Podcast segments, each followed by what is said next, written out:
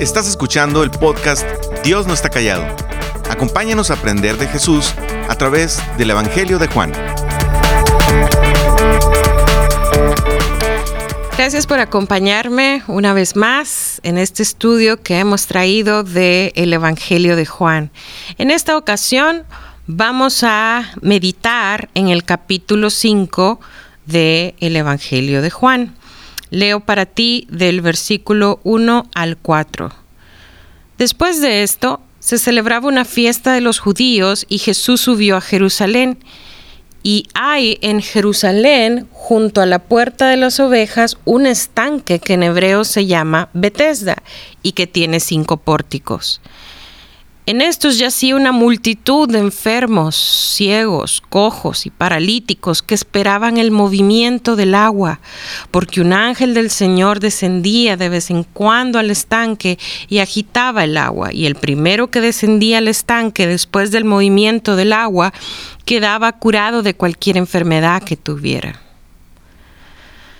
Miren, estos primeros cuatro versículos hay varias cosas que es importante que resaltemos. Por un lado, nos está diciendo que había un estanque y que alrededor de este estanque habían varios enfermos, ciegos, cojos y paralíticos, esperando sanidad, esperando ser sanos por el movimiento de, del agua. Ahora estos versículos nos dice en algunas traducciones que un ángel del Señor descendía de vez en cuando al estanque y agitaba el agua. No vamos a entrar a profundidad en este punto, sin embargo es importante debido a que es un estudio detenido que estamos haciendo de eh, estos capítulos y de todo el Evangelio de Juan, que esta parte no está en los mejores y más antiguos manuscritos de antes del siglo IV lo que implica que fue agregado posteriormente como parte de las creencias del pueblo. Entonces, vemos que eh, está este lugar que se llama Bethesda y que tiene cinco pórticos, está rodeado por muchas personas esperando sanidad. Y nos dice el versículo 5, y estaba allí un hombre que hacía 38 años que estaba enfermo. Cuando Jesús lo vio acostado allí y supo que ya llevaba mucho tiempo en aquella condición, le dijo, ¿quieres ser sano? Mira qué interesante esto. Entre los enfermos, eh, había un hombre que atrajo la atención de Jesús más que ningún otro. Se trataba del hombre que hacía 38 años era afligido por su enfermedad.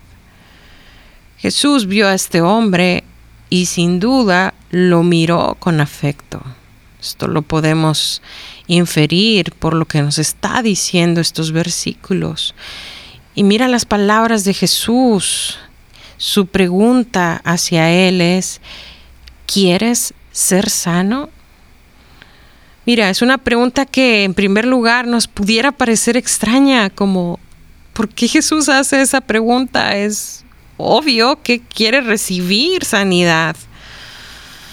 Pero lastimosamente, siempre ha, habido personas, han existido personas que no quieren ser sanadas porque es parte de su manipulación o es parte de ganancias secundarias que obtienen. Y Jesús, conociendo el corazón del el hombre y del ser humano, hace esta pregunta. ¿Tú quieres ser sano? Estas palabras iban dirigidas a dirigir a este hombre a un pleno conocimiento de su miseria y de su incapacidad para salir de ella.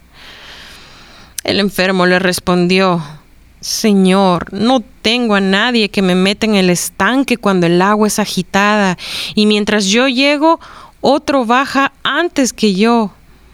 Jesús le dijo, levántate, toma tu camilla y anda.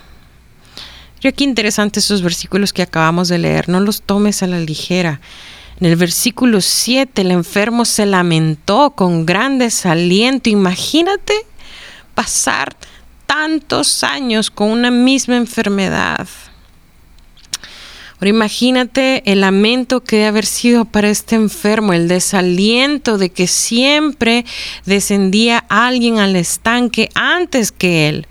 Probablemente con esperanza pensaba que quizás la próxima vez que se agitara el agua, eh, este forastero que me está hablando estaría dispuesto a meterlo en el estanque. Qué sorpresa recibió cuando de repente Jesús le dijo, levántate, toma tu camilla y anda.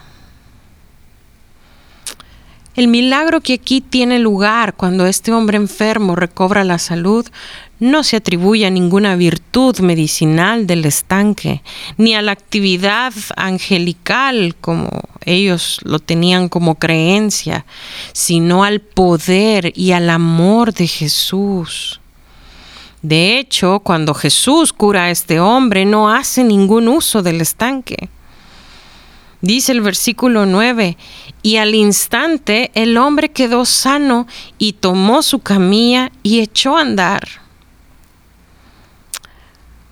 ¿Pueden identificar en estos versículos hasta donde hemos leído en este momento dónde, en qué momento este hombre con una gran fe le pide a Dios que lo sane?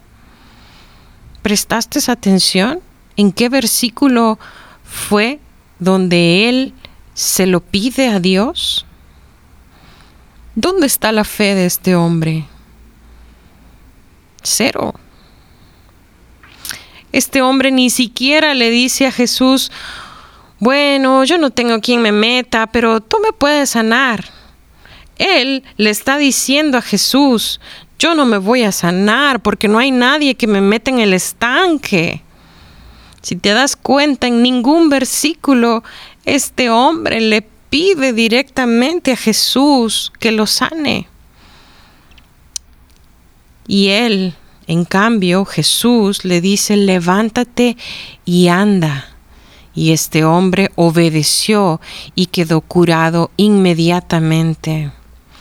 Esa recuperación no es ni gradual ni parcial. Cuando Jesús pronunció la palabra, de acuerdo a lo que estamos leyendo en estos versículos, recuerden, estos versículos, este relato, está siendo escrito por el puño y letra de un testigo ocular, que es Juan. Cuando Jesús pronunció la palabra, el cuerpo de aquel hombre recibió nuevo poder y energía y tomó su camilla y anduvo. mira lo que pasa a continuación, mira los versículos 9 al 13 y lo leo para ti. Y aquel día era día de reposo. Por eso los judíos decían al que fue sanado, es día de reposo y no te es permitido cargar tu camilla. Pero él les respondió, el mismo que me sanó me dijo, toma tu camilla y anda. Le preguntaron, ¿quién es el hombre que te dijo, toma tu camilla y anda? Pero el que había sido sanado no sabía quién era, porque Jesús sigilosamente se había apartado de la multitud que estaba en aquel lugar. Jesús curó a aquel hombre en día de reposo. Por esta causa se desarrolla una controversia entre Jesús y los judíos. Según el parecer de ellos, el hombre había sido hecho para el día del reposo. Vemos en este versículo 12, cuando le dice, ¿quién es el hombre que te dijo, toma tu camilla y anda? La sanidad de este hombre no les interesaba en absoluto. Lo único que les interesaba era que se cumpliesen los reglamentos humanos. Y vemos en el siguiente versículo, el versículo 13, que el hombre no se había enterado de la identidad de su sanador, pues Jesús había desaparecido entre la multitud. Mira versículo 14, lo leo para ti. Después de esto Jesús lo halló en el templo y le dijo, mira, has sido sanado, no peques más para que no te suceda algo peor. Se puede comprender muy claramente por qué razón Jesús continuó obrando con este hombre. En todo el relato de su curación que vimos del versículo 1 al 13, no se dice nada sobre algún cambio de su condición espiritual. El cuerpo le había sido sanado. Pero ¿qué pasaba de su alma? Y vemos cómo Jesús lo se vuelve a encontrar con él en el templo y le dice, "No peques más para que no te suceda algo peor." No es de extrañarse que Jesús le esté restableciendo ahora el alma. En aquel momento estaba sin reconciliarse con Dios, cuando fue solo sano físicamente. Jesús sabía esto. Por ello, al encontrárselo nuevamente, le advierte que no continúe en esa condición, pues de otra forma le aguarda algo peor que la enfermedad física, que es la condenación eterna. Y continúa en los siguientes versículos, versículo 15, el hombre se fue y dijo a los judíos que Jesús era el que lo había sanado. A causa de esto, los judíos perseguían a Jesús porque hacía estas cosas en el día de reposo. Pero él les respondió, hasta ahora mi padre trabaja y yo también trabajo. Mira, cuando la atención de las autoridades judías se fijan en Jesús, su furor es tan intenso que determinan en sus corazones perseguirle hasta hacerle morir si es posible. Son hostiles hacia él. Lo vemos cuando en el versículo 18 a continuación nos dice, por esta causa los judíos aún más procuraban matarle, porque no solo violaba el día del reposo, sino que también llamaba a Dios su propio Padre, haciéndose igual a Dios. Vemos que la actitud de Jesús hacia ellos es hacerles notar que al realizar aquella obra de misericordia en el día de reposo, eh, lo que él había hecho había sido obrar de acuerdo con el ejemplo de su padre y de acuerdo con el mandato que de él había recibido. Mira, lo que llevó pues a Jesús a la cruz fue que además de su forma de considerar el día del reposo, decía ser igual a Dios, como lo vemos aquí al ver el enojo de estos líderes. Esta pretensión o bien era la más maligna blasfemia que se debía pagar con la muerte, o bien la más gloriosa verdad que debía aceptarse por fe. Pero en lugar de ello vemos vez tras vez hasta este capítulo 5 y lo vamos a seguir viendo en el resto de Juan, que estos líderes escogieron la primera, pensar que era la más maligna blasfemia. Para ir concluyendo de este pasaje que hemos meditado en esta ocasión, fíjate cómo habían cientos de enfermos. Si aquí en este lugar había alguien en ese día con el poder de decirle a todos, Párense todos, párense todos. Han quedado sanos. Ese era Jesús. Él tenía el poder para hacerlo. Lo podía hacer con solo dar una orden de su boca. Pero Él sanó a una sola persona. ¿Cuántas veces pensamos que si hago esto o si hago aquello, eso me va a sanar? Cuántas veces estamos siendo como este enfermo poniendo nuestros ojos en algo físico que no es Dios, que no es Jesús, pensando que Jesús no va a poder ayudarnos en esta ocasión.